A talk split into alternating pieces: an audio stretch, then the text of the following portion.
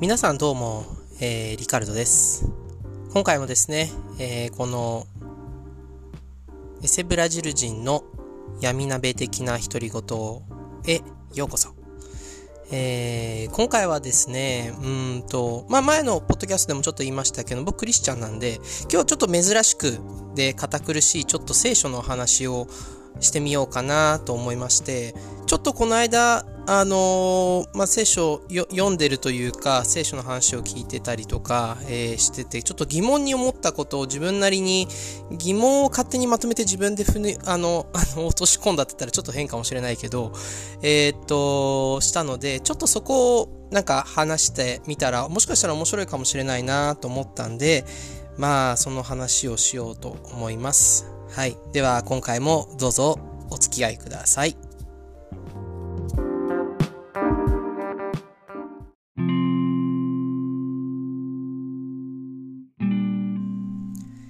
ではですね、えー何を話すかと言いますと、えー今回はですね、ちょっと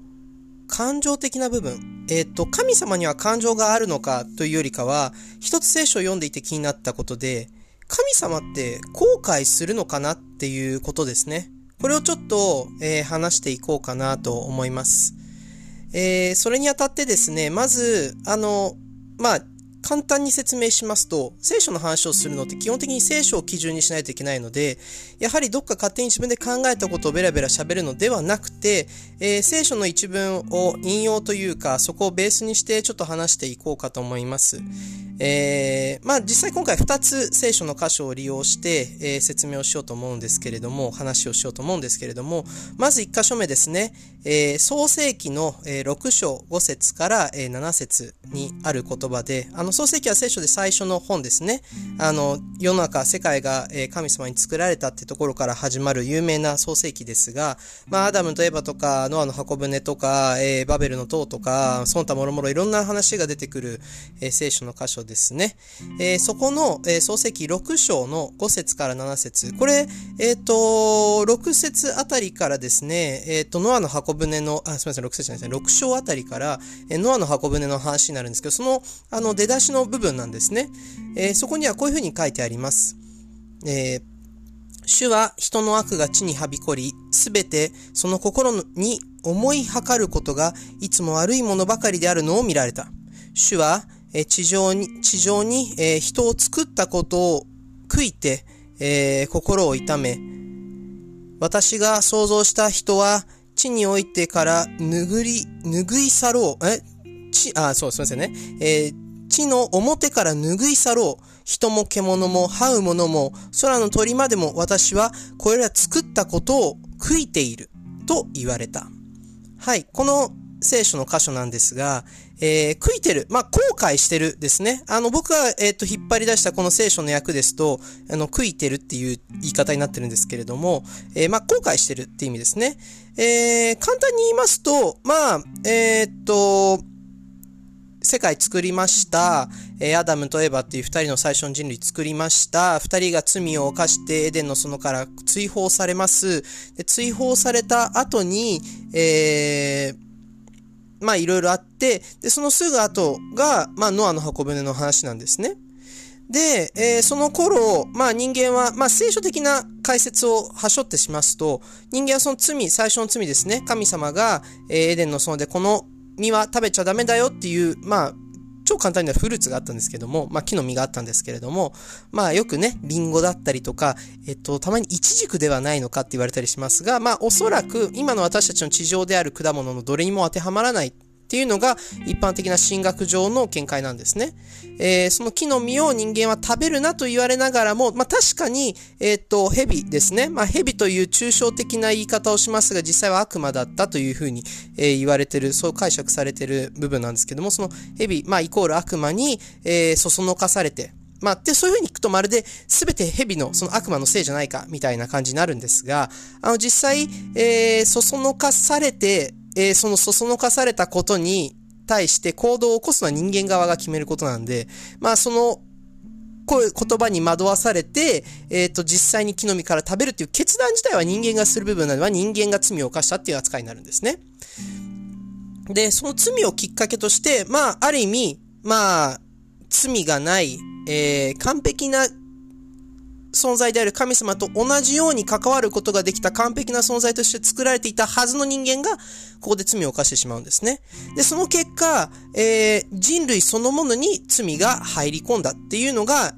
え考え方の一つですね。で、その罪自体は人間だけではなくて、えっ、ー、と、神様が創造した全てのものに当てはまるんだというふうに、えー、言われてるんですね。だから人間の罪の結果、えー、地球という天体そのものや、え宇宙の法則であったり、まあ、動植物、魚や鳥というもの、全てが、えその罪の影響を受けて、まあ、変異したというか、えー、そういうふうに考えられるんですね。よく言われるのが、えー、仮にですね、仮にですよ、人間が、えー、その、食べるべきではなかった果実を食べなければ、その実を食べなくて、罪を犯していなかったら、えー、バラにはトゲがなかったり、蜂にも針がなかったり、えライオンは肉食ではなく、そうやって他の動物を食べることはなかったんではないかというふうに言われるんですね。まあそういう話は一旦置いといて、まあそうやって罪が人類に入り込んだせいで、人類は身勝手に自分の好きなように生きるようになって、どんどんどんどん世界が悪い方へ進んでいったんですね。で、それを見ていた神様は、ああ、こんなことなら人間作るんじゃなかったな、こいつらマジダメだわ、みたいな感じになるんですよ。で、ここで、ふと自分はこの聖書の箇所の話を見て、この作ったことを後悔したと書いてある部分ってすごい疑問に思ったんですよ。ちょっと待てよ。なんでこのタイミングで後悔したんだろうか。っていう風に、すごい疑問がふと出たんですね。この疑問にたどり着くまでにも一つ理由がありまして、まあ簡単に説明しますと、それは神様の属性を見ると、え、分かってくる部分なんですよ。あの、聖書では神様の属性としては全能であり、全知であり、偏在っていう三つの属性を持ってるんですね。えー、簡単に説明しますと、全能というのは全てのことができる。まあ、神様にできないことはないんですよ。不可能なことはないんですね。だから不可能を可能にすることもできる神であるから全能です。全知は全てを知っている。だから最初から最後まで世の全てのことを、世界の宇宙の全てのことを知ってる。うちら人間は自分の肉体の構造を100%も理解してないですし、えっと、地球上の全てのものを理解してるわけでもないし、はたまた、え宇宙の果てがどうなってるのかすら理解できてない私たち人間と比べて、神様はそういったもの全てを知ってるんですね。だから全能です。で、偏在って、なんかちょっと難しい、あの言葉、偏在、あの、普遍の変に、えー、存在の在なんですけども、これ簡単に説明すると、いついかなる時もどこにも存在するっていう意味なんですね。だから神様が見ていない、神様が知らない、えー、神様がその場にいないということはないんです。世界中あらゆるところに、そして宇宙のすべてに同時に存在できるのが神様なんですね。この三つの属性を持ってるっていうことは、すなわち、あともう一つちょっとこの三つの属性としてもう一つの属性という当てはまるわけではないんですけれども、この三つの属性と関連して言えることが、神様は昔起きたことも、今起きていることも、これから先起こることも全てを知っているんです。あの、全知の全てを知っているとは知識として知っているのではなくて、出来事のことも全て知っているんですよ。だから、彼自身が、神様が宇宙を作っまあ、極論言うと、宇宙を作る前から作った後どうなるのかっていうのを理解してたんですよ。知ってたんですよ。ここで自分の疑問につながるんですね。神様は、この世界を創造した時から、ある意味人類を作ること、人類が神様に背くこと、そして罪に定められること、で、その罪から救うのにイエス・キリストが十字架で贖いをする必要があることを知ってたんです。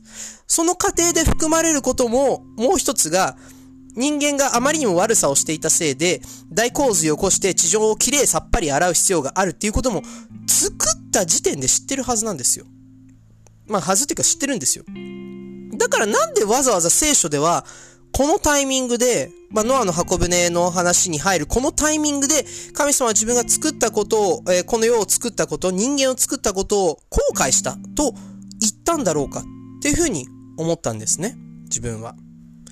えっ、ー、と、この僕の疑問、あの、いろいろ自分で考えて、もう勝手に自分で、あの、納得した部分なんですけども、それに至るのに一つとても大切なことで、えー、ちょっとこれ話が変わるんですね、ここで。えー、少し話を変えてすると、とても大切なことは一つありました。それは、あの、特に皆さんですね、日本人の皆さんはとてもとても馴染みのある擬人化というものです。えっと、擬人化の他に擬人観っていう、あの、観点の観ですね。えー、っていう部分。まあ、これ結構、あの、似て、似たり寄ったりしてるんですけど、ちょっと違う部分で、あの、この擬人化、擬人観、まあ、が、とても、あの、この話にしっくり食いますし、この自分の疑問がふと疑問になって、さらにちょっと自分でも、あの、落としどころを見つけれた部分にもつながるんですけども、まあ、この擬人化ですね。まあ皆さん、ね、今の世の中じゃ擬人化って言ったら大体皆さん想像してきますが、えー、簡単に説明しますと、人間以外のものを、まあ人間、まあ人物として、まあその人間として捉えるために、まあその性質であったり特徴を与えて、まあ比喩として用いる方法なんですね。だから人間としての性質であったり特徴であったり、感覚や感情や願望や、まあ表現であったりとか、言葉、ね、が、えー、人間ではないものに当てはめられることが擬人化なんですね。で、さっき言ったちょっと似てる擬人感、あの、観点の観ですね、こっちは。擬人感の方は、まあ、同じような意味合いなんですけども、人間以外の動植物であったりとか、えー、無機物、有機物問わず、まあ、自然界のもの、もしくは概念であったり、えっと、ここが興味深いのが、神仏、神様も仏も、えー、そういったものに対して人間と同様の性質であったり、形を当てはめてそれを見出すことだと言われてるんですね。えー、すなわちですね、えー、まあまあ、皆さん最近に考えましょうか。擬人化されてないものないんじゃないかぐらいいろんなもの擬人化されてますよね、最近。あの、どっかの企業であったりとか、あの、なんかのものとか、まあお店とかもそうですし、食べ物とか、まあ、あの、まあ、剣のゆるキャラとかも、あれも一応擬人化の一種ですよね。なんか PR キャラクターとか何かの商品であったり、あの、もの、サービスとかもそうですし、まあ、でも、あの、これって実際最近のことじゃないんですよ。あの、擬人化をする、まあ、この行為と言いましょうか、この方法っていうのは、別に最近のものではなくて昔から人間がしていたことで人間が人間でないもの、もうそれこそ有機物でも無機物でも形あるないもの問わず、えー、様々なものを擬人化してそれを理解しようとしたり、えー、したの、まあそういうことを人間はずっとしてきたんですよ、昔から。まあ、あの、まあ、サブカルとかに話を持っていくとキリがないんで、あの、それこそ一つ面白い例を出すなら、アンパンマンですよね。アンパンマンって一応あれ人間存在しないんですよ。あの、ジャムおじさんとバタコさんすら、あれ人間じゃなくて、なんか、あの、パン作りの妖精かなんかパンの妖精かなんかそういう妖精らしいんですよ。いろんなキャラいるじゃないですか。食べ物も動物も、あの、アンパンマンって。あれ全部、そういう食べ物だったり動物を、特に食べ物ですよね。が、擬人化されてるアニメなんですよ。面白いですよね、あれって。で、あれだけ、本当にすごいキャラクター豊富ですし、で、昔も今もおそらくそしてこれから先も多くのちびっこの心をがっしりつかめるアニメだと思うんですね。あの、一つ興味深いのが、あのー、柳瀬さんでしたっけ？アンパンマンの原作者さんって。あの方クリスチャンなんですよ。なんで、あの、アンパンマンの自己犠牲ってイエス・キリストの自己犠牲と繋がってるらしいんですよね。まあこれはまた別の話なんです。ここは深く入らないですが、そうやってサブカルにあの首を突っ込んでしまえばキリがないです。でもサブカル以外にちょっと目を当ててみましょうか。例えば、日本で言うならば風神雷神。あの、なんだっけ、屏風でしたっけ？あるじゃないですか。あのなんか鬼っぽい、あの風操ってるのと雷でゴンゴンなんか太鼓叩いてるあいつら。あの、風神雷神って、あれ暴風、まあ、風ですね。風と雷を擬人化したものですよね、あれは。まあ確かに人間、まあどちらかというとなんか鬼っぽいんですけれども、まあ鬼も一つの一応擬人化の形なんですよね。一つ言うならば。まあそれだけじゃなくて、まあ日本以外、例えば海外ですと、あの、よく正義は盲目だって言い方をするじゃないですか。正義の盲目性について唱えることってたくさんあるんですけども、それを表現する形で、目が覆われてる正義の女神が、あの、天秤と剣を持ってる銅像になってたりとか、石像になったりします。まあ、銅像は尋ねか石像か。になってたりするじゃないですか。ね。それだけじゃなくて、例えば文学上で言うならば、夏目漱石の我が輩は猫であるの、あの猫も一つの擬人化の形なんですよ、あれも。こういう風に見ると、擬人化っていう行為自体は別に、あの、東洋や西洋や、今や昔や、それともジャンルを問わず、昔から、まあ、この人間という、まあ、生き物にめ、根付いてるものなんですよ、あれは。えっ、ー、と、もっと突っ込んだ話に入りますと、えっ、ー、と、今はそういう、なんていうんですかね、サブカル寄り的な、えー、部分として捉えることが多いんですけども、あ、でもそれこそあれですよね。えっ、と、何でしたっけ？あ、アマビエ？最近あのね、コロナがはぎ、あの、ひどくなってから、その日本がとてもアマビエっていう妖怪にフォーカスあった。あれも、あの、アマビエってっていうものも一つのその、まあ、アメビエだけじゃ妖怪全般なんですけれども、日本のその妖怪とかっていうのは、何かの出来事であったり、あと現象であったりとか、えっと、概念を、それを、えっと、一つの、まあ、生物と言ったらちょっと疑問なんですけども、あれは、一つの形あるものとして捉えるのが、え妖怪なんですね。だからある意味、形の見えないもの、説明できないもの、えー、っと、まあ、それは、もっと言うならば、あの、妖怪がそうなんですね。まあ、妖怪だけじゃなくて、その、紀元前とか、もっと昔、あの、今ほど科学文明が発達してない時期を見ますと、えより一層それが色濃いんですよ。その、えっと、人間として、まあ、当時ですね、まあ、科学が発展したい当時の人間たちからしたら、説明できない物事や自然現象を、例えば、神格化して、えー、形を持たせる。もっと言うならば、それが人型なんですよ。あの、もちろんなんか、えっと、例えば神話とか伝説に出てくるような、なんか、あの、怪物とかいろいろいますけれども、怪物って言いながらもどこかなんか人間っぽい部分があったりしますよね。なんか、あと、体の半分が馬で体の半分が、えっ、と、人間だとかね、ですね。あの、ケンタウロスとか、ケンタウロスでしたっけ？とか、えっ、と、ありますよね。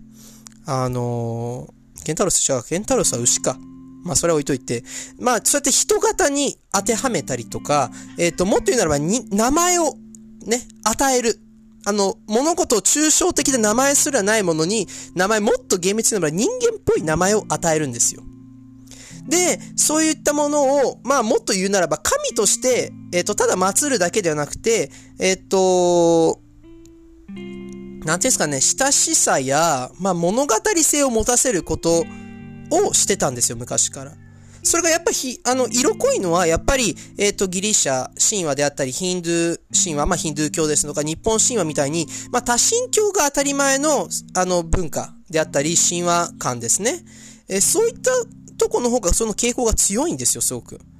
だから日本でも、まあ昔からですね、太古の昔から、あの、万物には全て魂が宿ってるっていう考え方があるじゃないですか。だから、八百万、八百万の、まあ、言いにくいんですよ、八百万って。八百万の神々って言ったりしますよね。全てに、まあ、極論言うとパソコンにも神様がいます。プレステの神様もいます。段ボールの神様すらいますっていうのが考え方なんです、極論言うと。ね。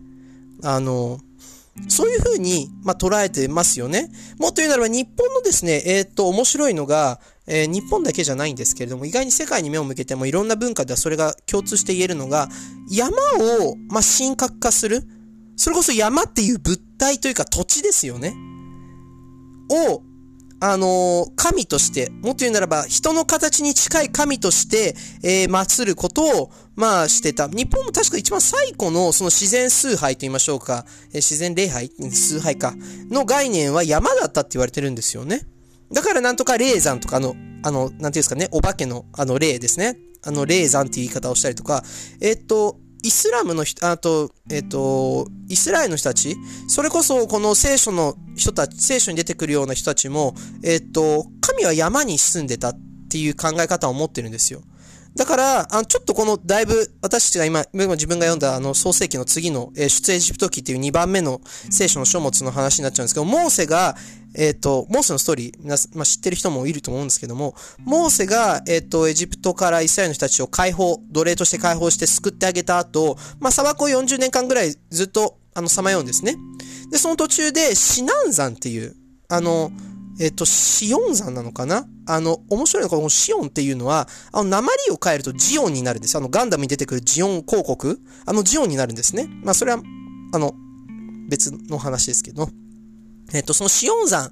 に、えっ、と、後々はモーセはそこに登って神様から、えー、10個の教えである10回っていうものを、まあ、授かるんですね。だから山に登って神にと対話をしに、対話って言ったらおかしいんですけどね。あの、話をしに行った、えー、からこそ、山に神がいるっていう概念が生まれるんですよ。だから山は聖、まあ、神聖なものみたいな、であり、で、面白いのが当時のイスラ、えっ、ー、と、イスラム教圏もそうかなあの、中東圏では、山がそういう神聖化されるということの反対の意味で、海は、まあ、悪いものっていう考えがあるんですよ。あの、だから、海があの、中東の人たちは苦手なんですよ、意識的に。まあ、それもまた別の話ですね。だから、えっ、ー、と、日本の霊山もそうですし、えっ、ー、と、イスラエルの人たちのそのシオン山もそうですし、例えば、えっ、ー、と、ギリシャ神話でしたっけ？ギリシャ神話では、オリンポスの山に、えっ、と、ゼウスであったりとか、そういう神々が住んでるっていう考え方ですよね。あのそういった部分があるんですね。ちょっとずれましたね。話がされましたね。いつものように。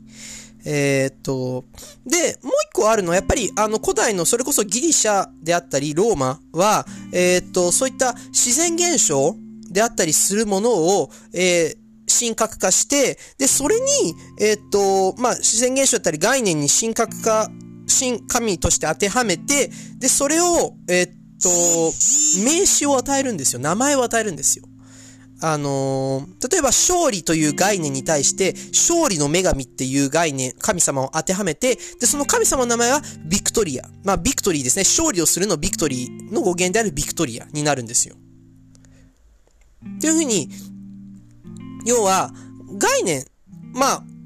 今日の僕の話からすると、神に、まあ、神という性質に対して人格を当てはめようとする。擬人化しようとするんですよ。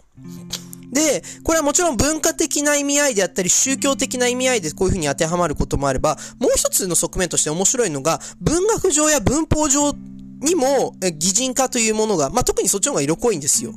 あのー、例えばですね、あの、ものが、まあ、文を書いてるときに、例えば、えー、荒波が襲いかかる。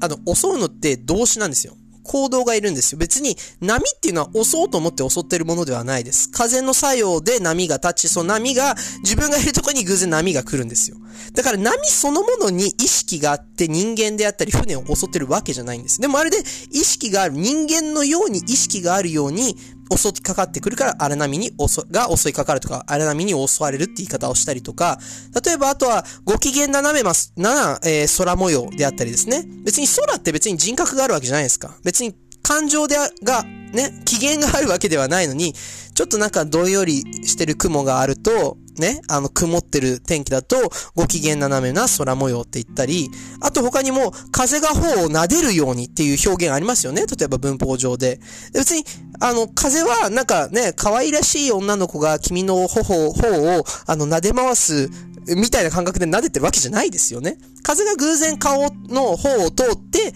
それがまるで撫でられてるかのように感じるですよね。っていう、そういう表現であったりとか、まあ、特に物語や詩であったりですね。まあそういったものが、えまあ表現豊かになるためにって言ったりとか、まあ感情に訴えたり理解しやすくするために、やっぱりこういう表現が当てはまるんですね。まあそれ以外にもやっぱりその文学上のその文学作品の登場人物が人間でないものとして、えー、書くときもそうですよね。さっき言ったみたいに我が輩は猫であるの猫であったりとか、まあ、例えばもっと有名、有名なとこだとオズの魔法使いに出てくる臆病なライオンもそうですよね。あの、ライオンなのにちゃんと人間の言葉を話したり、臆病だったりとかしますよね。こういう風に、あの、言えるんですね。で、ここでちょっと聖書の話に私は戻します。ね。聖書の話に戻して言うならば、あのー、もう根本的で一番大切な部分であることなんですけれども、人間は、あ、すみません、間違えた。神様は人間じゃないんです。こことても大切な部分です。神様は人間ではありません。っていうことは、極論を言ってしまえば、神様は人間と全く同じ感情を持っているとは言えないんですよ。あのー、でも、とても大切な部分で、ちょっと読まないんですけれども、さっきの創世記の最初の方に、えー、神は人間、人間は神に似せて作られたという言い方をするんですよ。ね。我々と同じように我々に似せて人間を作ろうというふうに神様が言ってる部分があるんです。この我々ってなんかまるで複数なんで、あの、多神教的な考え、感じになるんですけども、これは、えっ、と、キリスト教であったり、まあ、あの、イスラエルの人たちが持ってるですね、この、一神教のなんていうんですかね、概念で三位一体ですね。父なる神、子なる神、精霊なる神。まあ、精霊なる神は神じゃないんですけどね、精霊という三つの、えー、神様は属性を持っているから、あれ、あれですよ。水が、液体の水と固体の氷と、えっ、と、液体、気体の水蒸気があるみたいな感じで、全部同じ H2O じゃないですか。でも3パターンありますよね。それと似てる部分なんですよ。まあそれは置いといて。で、我々似せて作ろうというふうに言ってる時点で、ここで一つ逆算をして説明するならば、人間に感情があるということは、イコール神様にも感情があるとは言えるんですが、これは、あの、数学得意な人はわかりますけど、ニアリーイコールなんですよ。あの、イコールっていう記号の上下に点々っていう風に斜めに点々ってついあ、斜め線じゃないですよ。斜め線はノットイコールなんでイコールじゃない。同じじゃないって意味ですけども、点々が上下に1個ずつあるときは、ニアリーイコールといって、ほぼイコールって意味があるんですよ。すなわちうちら人間が神様に似せて作られたということは、えっ、ー、と、すなわち自分たち人間に感情というものがある。ね。それこそ今日僕が話してる後悔っていう感情を人間が持ってるということは、神様もニアリーイコールほぼ同じように後悔する感情を持ってるということなんですよ。だから、ちょっとあの、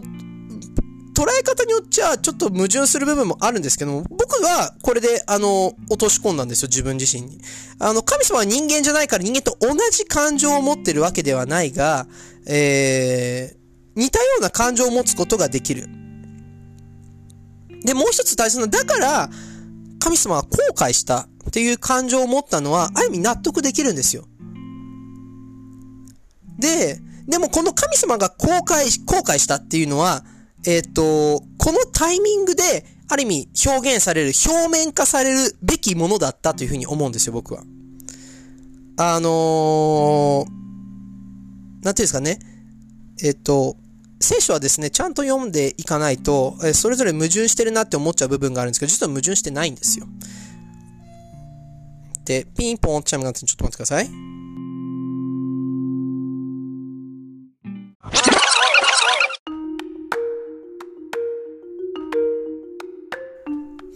はい、すいません。戻ってきました。えー、っとですね、その、まあ、ちょっと戻しましょう、話を。あの、聖書の矛盾矛盾じゃないという部分の話よりもうちょっと前に戻して説明するならば、えー、っと、この、自分がさっき言ったみたいに、このタイミングで、その神様のある意味感情が、え、っと、表現された、表面化されたっていう部分がある意味とても大切だと思うんですね。聖書は、あの、これは、あの、なんていうんですかね、えとても大切な部分なんですけど、もちろん、私たちクリスチャン、僕、クリスチャンである僕は、すごい信じてることで、これを信仰のある基準でもあるんですけれども、聖書というのは神の言葉で、神の教えで、神様がうちら人間に望んでるものを語る、そしてうちら人間に教えたいこと、示したいものを語る書物ではあると同時に、えっ、と、その神様から人間じゃなくて、えっ、と、人間から神様っていうこの方向性も与えてくれる書物なんですね。だから、えっ、ー、と、ただ一方的に聖書を通して神様の願いであったり思いが伝えられるものではない、でもあるんですけども、それと同時に人間が神を理解する神の感情であったり思いとか、えー、っていうものを、まあ、本質みたいな部分を理解するための書物でもあると僕たちクリスチャンは信じてるんですよ。だからそもそもそれを信じることができないとクリスチャンとしては成立しません。なので、えー、っと、ここは結構、個人的にはすごい複雑かなって思ったんですけれども、えー、っと、最初言ったみたいに極論を言うと神様は人間と全く同じ感情を持ってるわけではありません。でも、人間が神に似せて作られて人間に感情があるということは、神様にも感情がある。全く同じではないけど、もちろんですね、私たち、あの、ね、あの、命の限界もあれば、いつか死んでしまうし、ね、神様みたいに全知全能である、ではない、私たち人間と神様という存在を比べることすらできないぐらいの大きな差があるんですけれども、神様にも感情は実を言うと、うん、ちょっとね、あの、最初に言ってる部分と矛盾するかもしれないけども、人間に感情があるという視点で見るならばに、神様にも感情があるんですよ。でも、100%神様の感情を人間が理解することは不可能だと僕は思うんですね。でも聖書が神様の思いを一方的に伝えるだけではなくて、人間と神をつなげる道具の一つである。ね。え神様を理解するための道具の一つであるということは、神様が抱いてる感情を理解するためにも人間と同等の、うん、言い方はこれはもしかしたら矛盾、うん、良くないかもしれません。人間と同等のレベルに一旦神様を落とし込む必要もあるかもしれないということですよ。ね、厳密に言うとこの神様がこう、この人間を作ったことを後悔してノアの運びの時にですね、この大洪水を起こしたの、この後悔という気持ちは、もしかしたら人間が持ってる後悔という思いと全く同じではないかもしれないけども、それほどまでに当時人間たちは罪を犯していて間違った、もう神様の思いに全く反する生活をしていて、それを神様が後悔するほどの感情を持たせたんだよっていうのを、このタイミングで聖書は伝えようとしてるのではないのか、というふうに僕は思ったんですね。だから、ある意味、ね、最初の方で僕が言ったみたいに、神様は地球を作ったそのタイミングから、もう、洪水を起こさせる必要があるほど人間がもうダメなやつになっちゃってしまうっていうのは理解していたんですよ。でも、その彼の感情というか彼の思いを人間に理解してもらうためには、ある意味、物語として、えー、成立させるためにも、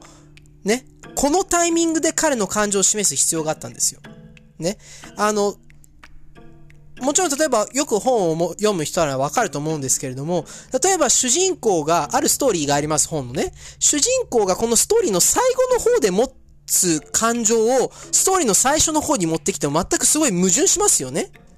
だから、適切なタイミングで、例えばそのストーリー上の主人公が、え、笑、まあ、笑うために嬉しくなったり、泣くために悲しくなったり、なんか、えっ、ー、と、勇気を持つためになんかその、頑張ろうという感情というか、奮闘するっていう感情と言いましょうか？を持つの正しいタイミングがストーリー上にもいりますよね。で、この、私たち人間と神が、私たち人間が神様をある意味理解するために、このタイミングで彼の後悔について、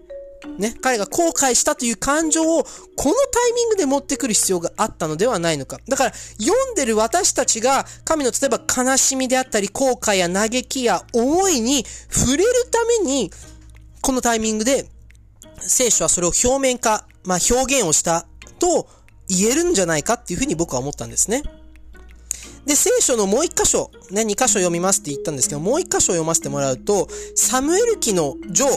えっ、ー、と、サムエル記はジョーとゲで2回に、2箇所に、えっ、ー、と、2つに分かれて、まあ、ジョーとやったりゲでやったりとか、第1とか第2とか、えっ、ー、と、前半後半とか、まあ、言い方は別に置いといて、まあ、最初の方のサムエル記ですね。1つ目のサムエル記、サムエル記ジョーの15章の29節にこういう風に書いてあるんですね。また、イスラエルの栄光は、いつ、えっ、と、偽ることもなく、食いることもない。えー、彼は人でないから食いることはないというふうに書いてあるんですね。このイスラエルの栄光と彼っていうこの二つは、まあ、神様を指してることでして、だから、厳密に言うとここでは神様は後悔することはないんですと言ってるんですね。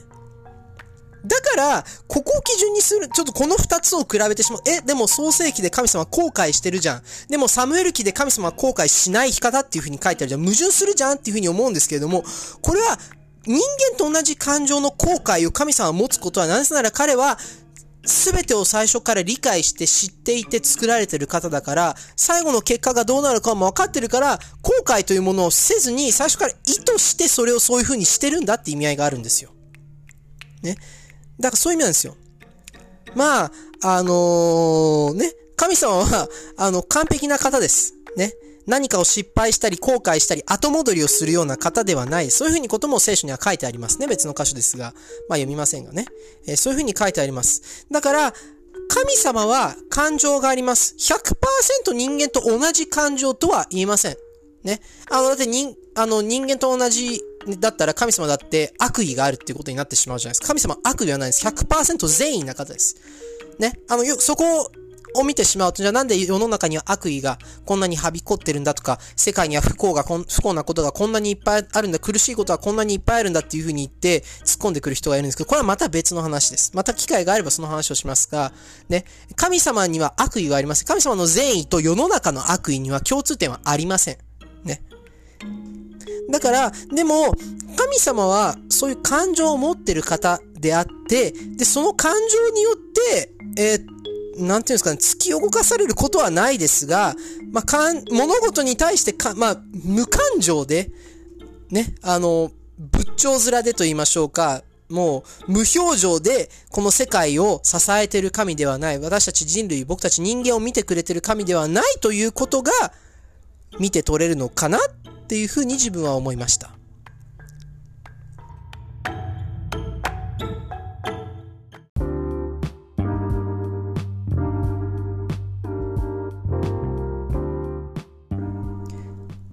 そんな感じで皆さんいかがでしたでしょうか？あのー決して僕は大学で神学を勉強したわけでもないですし、教会で牧師をやってるわけでもありません。もちろん、間違った理解であったりとか、えっ、と、理解が足りない聖書の部分はたくさんあります。僕だって100%聖書を理解してるわけじゃないですし、神様のことも100%理解してるわけではないんですけれども、まあ、やはりその聖書を読んでいたりとか、聖書の話を聞いていて、興味深いなって思うことはたくさんあるんですよ。で、すごい考えさせられるとこもたくさんあるんですよ。あの、正直皆さん僕言います。多分これあれ僕本について言った時のポッドキャストで言ったと思うんですけども、え僕聖書端から端まで読んだことないです。あの、このクリスチャンになっても、かれこれ、まあ、クリスチャンになってというか、まあ、聖書に触れるようになった多分20年ぐらいはあるんですけれども、聖書端から端まで読んだことないです、正直言って。ね。あの、もっと読むべきだな、というふうに自分でも思いながらなかなかそれができてない、ね。あの、ダメなやつですけれども、まあ、それでも、まあ、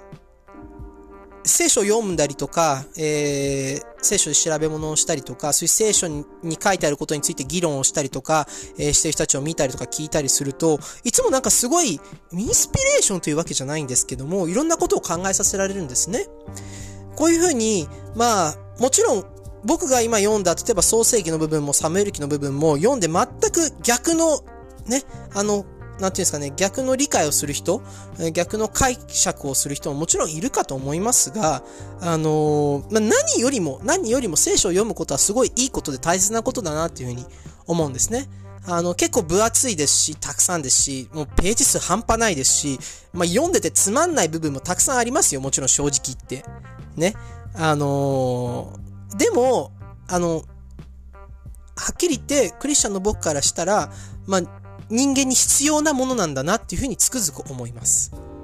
はい。という感じで、まあ、うん、聖書のことすごいね、理解してるわけじゃないし、僕よりもっと素晴らしい、えー、知識を持ってる、聖書に対しての知識を持ってる方はもう数え知れないほど世の中にはいますが、こんな僕でも、えー、こういうふうに聖書を読んで、えー、考えさせられて、理解をしようとして、えーいるんだなっていうこと。まあ皆さんもちょっと聖書を読む、えー、きっかけというか、聖書を読むといったことに対して興味を持ってもらったらなというふうにね。あと、つきにくいならば、まあ、聖書に解説をしてる本とかもたくさんありますし、聖書って、えたくさんいろんな本が一つになって聖書っていうのを構築してるんですけども、一つ一つの本を細かく区切って、それについて、えー、解説をしていたり、研究をしていたりする本もありますんで、もし興味がある方は、ぜひ、えー、読んでみたらな、というふうにいいかなというふうに僕は思います。はい。ではまた、あの、次回のポッドキャストで皆さんお会いしましょ